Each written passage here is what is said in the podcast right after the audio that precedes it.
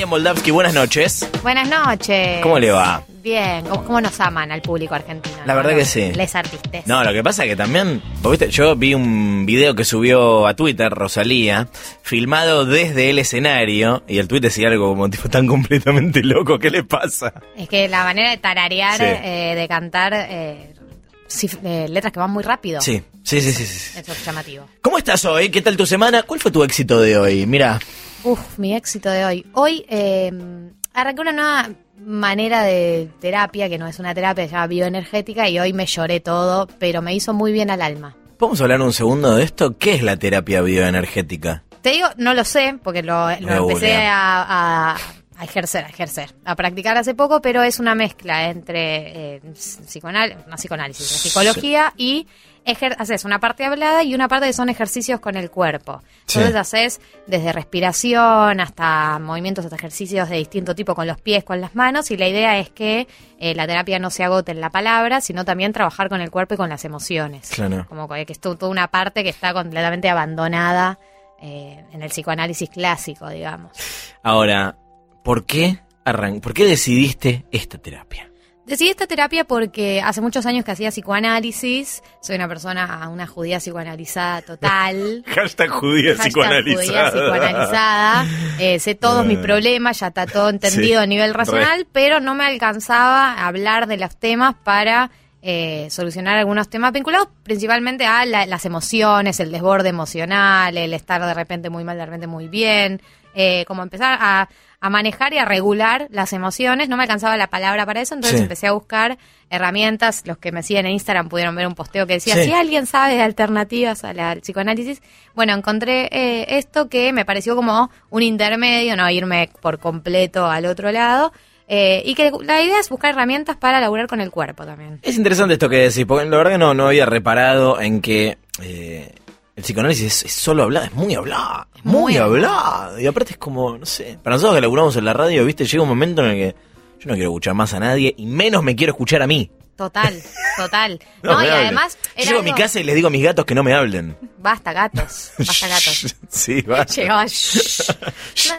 No, pero eso, como la sensación de que, ok, ya hablé, yo, yo hice muchísimos años con la misma terapeuta, hablamos de todo, yo ya sé Sí. cuáles son todos mis problemas, todos mis problemas se originan en mis padres, ya entendí todo, y aún así, aunque hayamos identificado el origen de todos los problemas, de todos mis males, no tenía mucho más para hacer con la palabra. Como, Bueno, deberías hacer A y B, sí, debería hacer A y B, racionalmente lo entiendo, pero mi cuerpo me grita otra cosa. Claro, claro. Bueno, bien. eh, otra cosa que te vamos a... yo la, la próxima vez que vengas te vamos a preguntar cómo fue evolucionando esto. Yo te charlo porque estoy sin flor y la verdad que eh, me siento un poco vacío. Necesito conversar No. con alguien. Así Sí. que me alegra que hayas venido, Gali. No, me alegra haber venido. La enviamos profundamente a Flor, que está ahí infiltrada Sí, en, sí, sí, sí, sí. en el elenco de fiesta de premier de Game of Thrones, pero me imagino que va a traer toda la data, toda la data, todo el chisme. Altas selfies pegó, ¿eh? No, Tremendas sí. selfies. Ayer las pueden ver en arroba sensacional éxito. Pero Galia no ha venido acá a hablar de terapias alternativas. Ha venido a hablarnos de chimentos con marco teórico.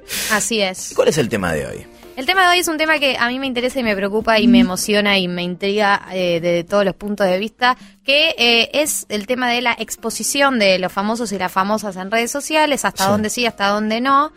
Eh, principalmente esta semana hubo dos noticias que me hicieron recordar mi profunda preocupación sobre este tema, que es Nicole Leumann le metió una denuncia, una carta, una carta de documento a Mica Viciconte, que es la Sí. actual pareja de Fabián Cubero, que es Su su, ex. ex marido, persona con la que tuvo tres hijas. Eh, le, le metió una carta de documento argumentando que Mica Viciconte no podía subir fotos de sus hijas a su cuenta y que no quería, abro comillas, que la mostraran como un, en un reality show, Sí. cierro comillas. O sea, a menos que yo firme para mostrarlas en un reality Claro, show. a menos que yo sea Nicole Leman y yo sí las puedo mostrar Claro, como un claro. reality show. Eh, eso por un lado, y por otro lado, More Real tuvo un hijo hace 24 horas y ya hay 19 fotos. Eh, me llamó mucho la atención, además del minuto a minuto de todo el proceso y de toda, y del bebé había recién salido y ya había una selfie. Sí. Subió una foto que se la ve que acaba de salir el bebé, como que lo tiene encima, como si el parto acabase de suceder. Y yo me pregunto quién es la persona que en ese momento tan emocionante de la vida estaba con el celular ahí. Pero es- esa persona existió. Y eh, otro de los casos de famosos y famosas que muestran su intimidad hasta puntos que nadie juzga, cada uno elige, pero la pregunta es ¿por qué? ¿Por qué eligen mostrar tanta intimidad? Y eh, para esto trajimos a una antropóloga, Paula Ajá. Sibilia. Paula Nunca la- Sibilia. nunca la traje, no es de los famosos filósofos eh, del pasado y la Edad Media y el Renacimiento, eh, sino que es contemporánea y ella tiene eh, un texto que se llama El Show del Show que está en el libro La intimidad como espectáculo, en la que analiza qué pasa, qué, qué pasó en los últimos años para que todos nos creamos que eh, el mundo quiere saber nuestra vida e intimidad. O sea que hoy vamos a analizar esta, esta obsesión por mostrar todo desde una perspectiva antropológica, podemos decir. Antropológica, Bien. antropológica siendo ella antropóloga. Sí. Eh, sí, y bueno, ya habíamos dicho, habíamos hablado con Luciano Hola, soy eh, yo. ¿Qué tal? backstage Luciano Backstage. de que los oyentes y las oyentas nos contaran lo más íntimo que mostraban en redes sociales. Oh, por Dios. Lo más íntimo que hemos mostrado en redes sociales. Déjame pensarlo. Yo arranco, Porque si yo soy bastante eh, cuidadoso con mi intimidad. De hecho, mi- mis últimas stories son eh, de mi gato nuevo. Y bueno, eso no, eso no, no, no es nada. ¿Cómo Eso que no es la intimidad del gato? La, la regla del Instagram. No, pero es la intimidad del gato. Puede ser.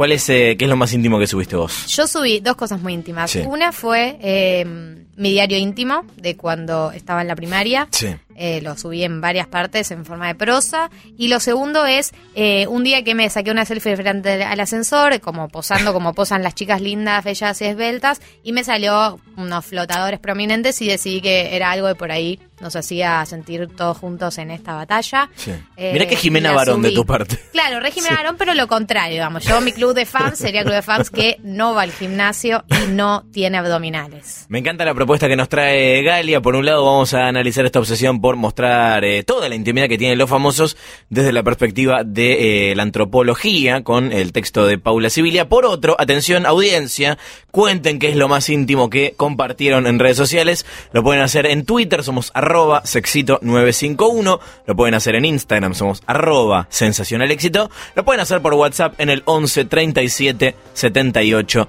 95 10. Y hoy está con nosotros Galia Moldavsky, que le estuve diciendo mal el Instagram durante los últimos 15 minutos. Es arroba galiamol. Arroba galiamol.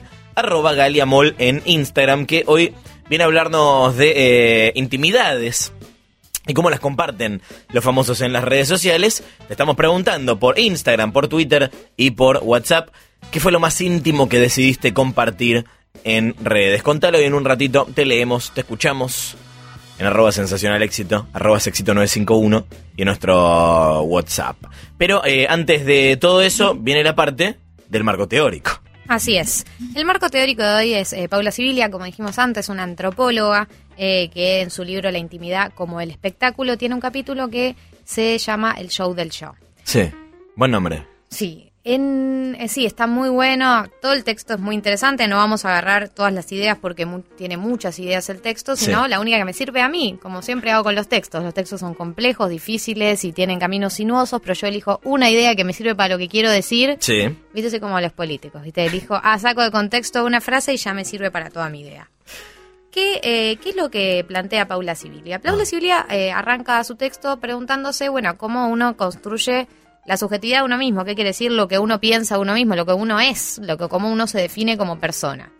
Y eh, empieza a hacer un recorrido sobre, eh, digamos, cómo fueron cambiando, cambiando los medios. Se pregunta, ¿es acaso el mail es hoy en día lo que era la carta antes? ¿Es acaso el blog lo que era lo que eran antes eh, los, los diarios íntimos? O sea, se va preguntando cómo fueron cambiando los métodos de comunicarnos, de expresarnos, eh, y cómo eso afecta en la manera en que nos definimos.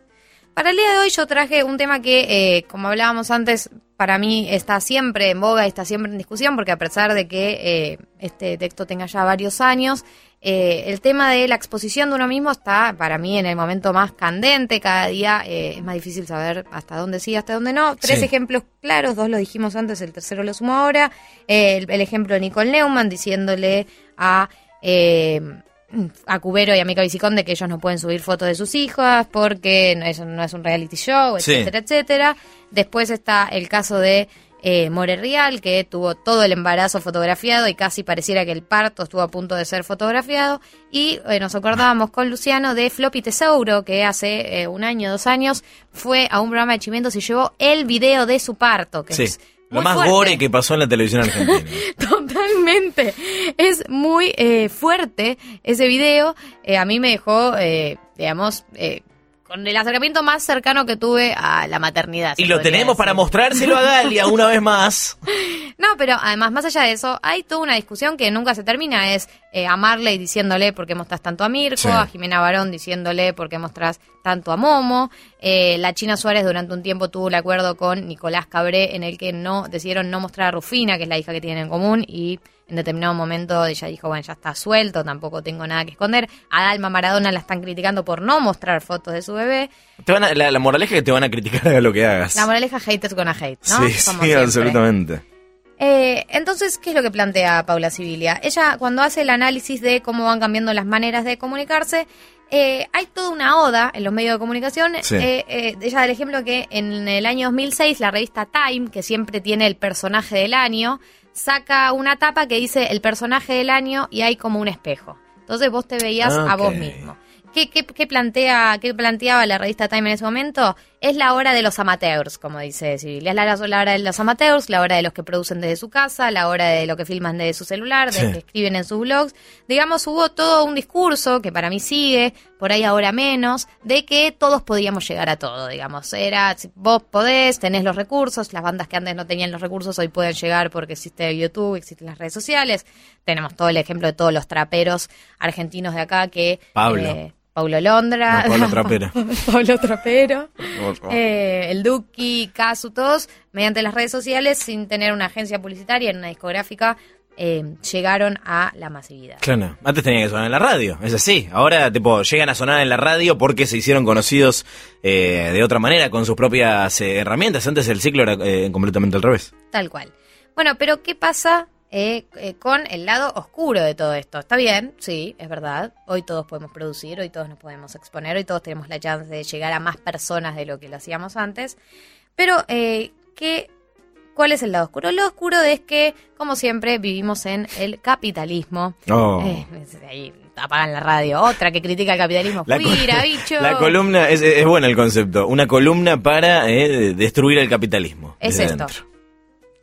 ¿Qué pasa? Que la capacidad de creación hoy en día, eh, a pesar de que sí tiene una- un montón de canales para crear, también es transformada por eh, lo- los grandes eh, mercados, los grandes medios, en mercancía. Sí. Eventualmente, todo lo que vos crees y todo lo que tenga potencial, eventualmente es transformado en una mercancía. Entonces, ¿cuál es el riesgo de la exposición del yo y del me muestro porque me muestro y demuestro la intimidad?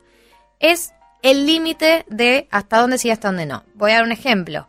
Eh, Marley eh, ha argumentado muchas veces que él lo muestra mucho a Mirko, pero no lo muestra eh, en modo canje, digamos. No lo muestra, no le etiqueta una marca, no le Sí. etiqueta un... Es un límite que él se puso. Pero, sin embargo, hay no sabía eso. ¿eh? Me imaginé que... Le quiero pedir perdón a Marley porque imaginé que lucraba. Con su hijo tal vez para el día de mañana pagarle la universidad. Sí, sí, sí, tal cual. Pero eh, Igual mande yo he pública, visto ¿no? alguna vez alguna etiqueta, ¿eh? No, digo, yo lo quiero mucho a Marley, pero eh, alguna vez Ah, alguna vez pasó, alguna vez marca para niños, etcétera. Estoy pensando que debería eh, armarle una cuenta a mis gatos para pegar canje de, de la comida. La comida de que gatos está es muy cara. Ayer, y las piedritas. Que yo compro las la, la- las muy absorbentes. Porque si no hay un olor a gato en casa. Bien. Bueno, entonces, ¿qué pasa? El capitalismo, para seguir funcionando, como sabemos, necesita un tipo de sujeto, Sí. un tipo de sujeta que siga reproduciendo, digamos, los engranajes de siempre. Entonces, ¿quiénes son los que sobreviven? ¿Quiénes son los que la pegan? ¿Quiénes son los que le va bien? Los que logran que alguna marca, digamos, esto ya me voy del texto y me voy a mi interpretación, los que Sí. logran que alguna marca te consiga y a partir de eso, no sé si te, te diste cuenta, las marcas empiezan a condicionar tu contenido. Por ejemplo, hay muchos influencers que vos decís, uy, este video es medio una mierda, ¿por qué será? Y ves abajo que la consigna era una consigna, una consigna auspiciada, una consigna súper condicionada y se nota que eh, no le surgió eh, naturalmente, instintivamente hacer el, el video, sino Sí. que estaba cumpliendo con una determinada exigencia comercial. Está lleno de esos, ¿eh? Lleno, lleno, lleno. Y eh, Mariano Angarol en Perro de la Calle hace la, la policía de, del, sí, sí, del sí, canje. está buenísimo eso. No, yo no juzgo, digo, tampoco esto es una bajada moralista de no hagan canje. Yo, si fuese por mí, viviría de canjes, me encantaría ser esa persona. Canje de que te gustaría tener a todo esto. Atención, marcas, ¿eh? Atención, porque ese éxito trae suerte. Arroba Galiamol, decila bien. Arroba en Instagram, Galiamol, arroba Galiamol en Instagram. Atención, Galia quiere canje de Yo quiero canje de número uno. Zapatillas, Número dos. eh, comida frisada, ¿viste esos que le mandan las viandas? No tenés que cocinarte nunca más en tu vida, tipo microondas. Pensé que patitas de pollo. No, no, todo lo que sea la vianda armadita frisada, pero no, la- las light. Bien. Una bien. con calorías, buena, buena. digamos, Puesto número llenar. tres. Puesto número 3, las piedritas de los gatos. Hermoso. Dios, que, que me las manden a casa, por favor, son muy pesadas. Atención piedritas, atención eh, frisados, atención zapatillas, arroba Galiamol en Instagram. Bueno, entonces volviendo al texto para, y para ir cerrando la idea, eh, hay dos mitos alrededor de este yo de yo. Primero el mito de que todos llegan o de que cualquier perfil puede llegar. Los perfiles que llegan son los perfiles que pueden llegar a cumplir con los requisitos de las marcas de, eh, de el, digamos, mm, lo, lo mainstream, lo hegemónico y que pueden seguir reproduciendo. Y por otro lado, la idea de que todos eh, pueden crear, todos tienen acceso al internet, todos Sí. tienen, digamos, hay una también una fantasía de que todo el mundo accede, accede a internet, de que todo el mundo accede a las redes sociales y, eh, sin embargo, tampoco es así. ¿Por qué traigo esto?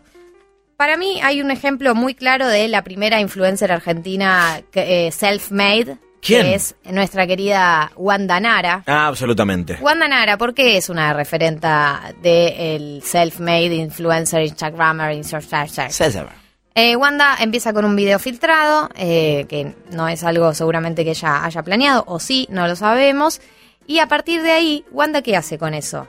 No es que se queda en el eh, famosa por video. Sí. Wanda se construye todo un personaje de redes sociales que sostiene hasta el día de hoy, que sostiene hasta el día de hoy con fotos, con fotos de los hijos, con fotos de la pareja, con fotos de su laburo como representante, con todo.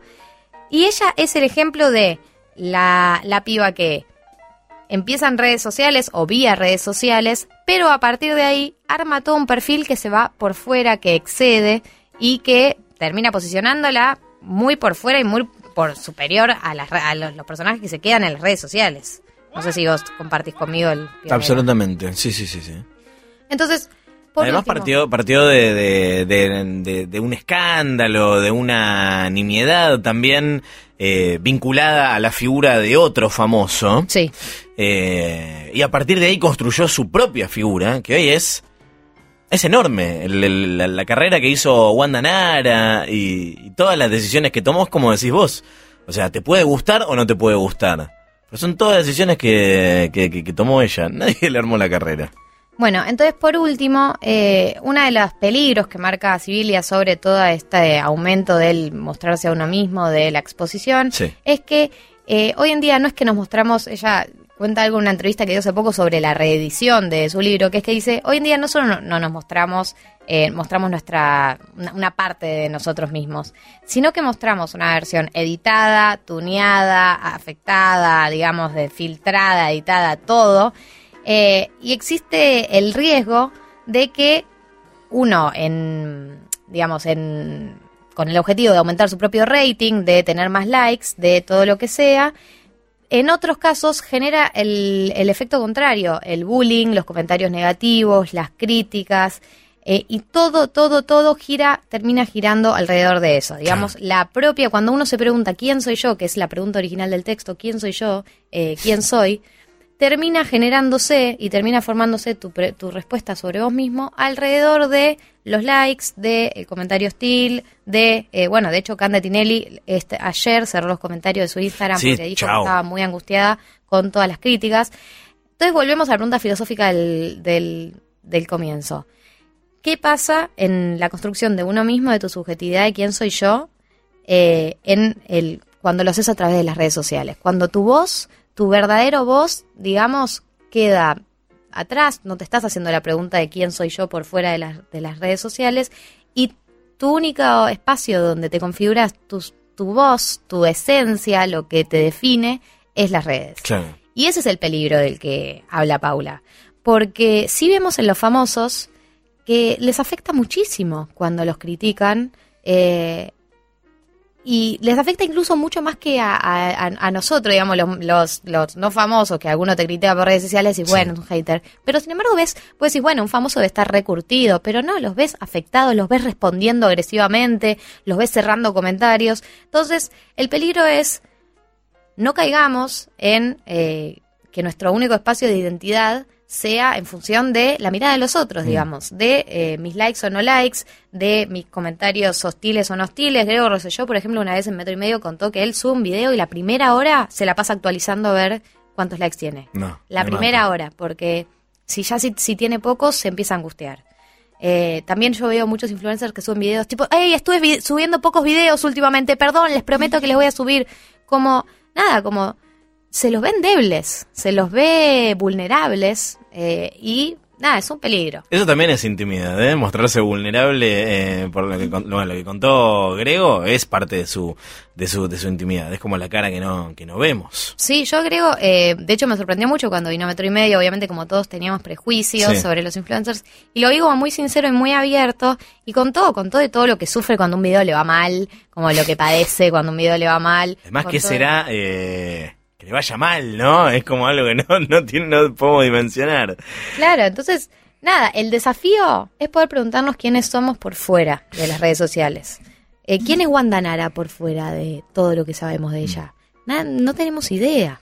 Y además hay una serie de misterios sobre ella, su vida íntima y sus vínculos, que nunca lo vamos a desentrañar.